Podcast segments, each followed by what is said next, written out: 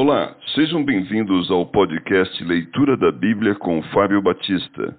A minha oração é que Deus fale ao seu coração por meio da Bíblia Sagrada.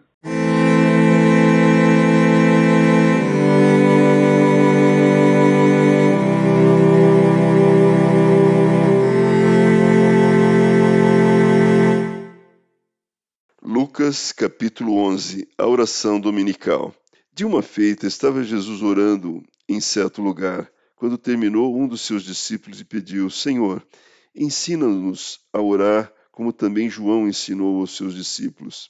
Então ele os ensinou: Quando orades, dizei: Pai, santificado seja o teu nome, venha o teu reino.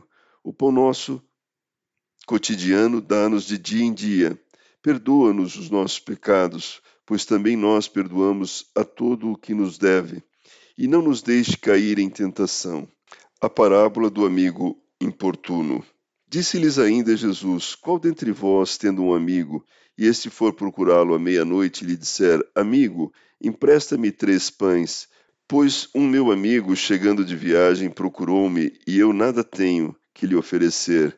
E o outro lhe responda lá de dentro, dizendo: Não me importunes, a porta já está fechada e os meus filhos comigo também já estão deitados. Não posso levantar-me para tos dar. Digo-vos que, se não se levantar para dar-lhes, por ser seu amigo, todavia o fará por causa da importunação, e lhe dará tudo o que tiver necessidade. Jesus incita a orar.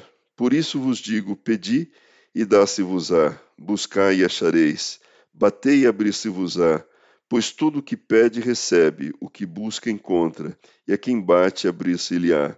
Qual dentre vós é o pai que, se o filho lhe pedir pão, lhe dará uma pedra? Ou se pedir um peixe, lhe dará em lugar de peixe uma cobra? Ou se lhe pedir um ovo, lhe dará um escorpião? Ora, se vós que sois maus sabeis dar boas dádivas aos vossos filhos, quanto mais o Pai Celestial dará o Espírito Santo àqueles que lhe o pedirem a cura de um endemoniado mudo, a blasfêmia dos fariseus. Jesus se defende. De outra feita estava Jesus expelindo um demônio que era mudo. E aconteceu que, ao sair o demônio, o mudo passou a falar, e as multidões se admiravam. Mas alguns dentre eles diziam: Ora, ele expele os demônios pelo poder de Beuzebu, o maioral dos demônios. E outros, tentando, pediam dele um sinal do céu. E sabendo ele o que se lhes passava pelo Espírito, disse-lhes: Todo reino dividido contra si mesmo ficará deserto, e casa sobre casa cairá. Se também Satanás estiver dividido contra si mesmo, como subsistirá o seu reino? Isso porque dizeis que eu expulso os demônios por Beuzebu. E se eu expulso os demônios por Beuzebu, por quem os expulsam vossos filhos? Por isso, eles mesmos serão os vossos juízes. Se, porém, eu expulso os demônios pelo dedo de Deus, certamente é chegado o reino de Deus sobre vós. Quando o valente, bem armado, guarda a sua própria casa, ficam em segurança todos os seus bens. Sobrevindo, porém, um mais valente do que ele, vence-o, tira-lhe a armadura em que confiava e lhe divide os despojos. Quem não é por mim, é contra mim, e quem comigo não ajunta, espalha. A estratégia de Satanás. Quando o espírito imundo sai do homem, anda por lugares áridos, procurando repouso, e não o achando, diz: Voltarei para minha casa de onde saí. E tendo voltado, a encontra varrida e ornamentada. Então vai e leva consigo outros sete espíritos piores do que ele, e entrando habitam ali, e o último estado daquele homem se torna pior do que o primeiro.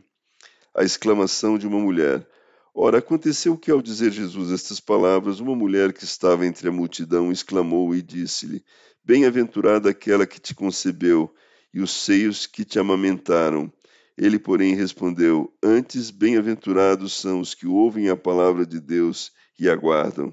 O sinal de Jonas. Como afluíssem as multidões, passou Jesus a dizer: Esta geração perversa. Pede sinal, mas nenhum sinal lhe será dado, senão o de Jonas. Porque assim como Jonas foi sinal para os ninivitas, o filho do homem o será para esta geração. A rainha do sul se levantará no juízo com os homens desta geração e os condenará, porque veio dos confins da terra para ouvir a sabedoria de Salomão. E eis aqui está quem é maior do que Salomão. Ninivitas se levantarão no juízo com essa geração e a condenarão, porque se arrependeram com a pregação de Jonas. Eis aqui está quem é maior do que Jonas. A parábola da candeia.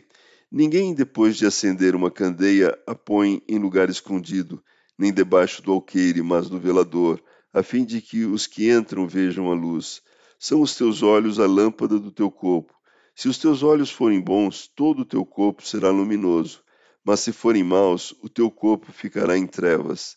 Repara, pois, que a luz que há em ti não sejam trevas. Se, portanto, todo o teu corpo for luminoso, sem ter qualquer parte em trevas, será todo resplandecente como a candeia quando te ilumina em plena luz. Jesus censura os fariseus. Ao falar Jesus estas palavras, um fariseu o convidou para ir comer com ele. Então, entrando, tomou lugar à mesa. O fariseu, porém, admirou-se ao ver que Jesus não se lavara primeiro antes de comer. O Senhor, porém, lhe disse: Vós, fariseus, limpais o exterior do corpo e do prato, mas o vosso interior está cheio de rapina e perversidade. Insensatos, quem fez o exterior não é o mesmo que fez o interior? Antes da esmola do que tiverdes, e tudo vos será limpo. Mas ai de vós, fariseus, porque dais o dízimo da hortelã, da ruda e de todas as hortaliças, e desprezai a justiça e o amor de Deus. Devias, porém, fazer estas coisas sem omitir aquelas. Ai de vós, fariseus, porque gostais da primeira cadeira nas sinagogas e das saudações nas praças. Ai de vós, que sois como as sepulturas invisíveis, sobre as quais os homens passam sem o saber. Ai dos intérpretes da lei. Então, respondendo um dos intérpretes da lei, disse a Jesus: Mestre, dizendo estas coisas também nos ofendem a nós outros.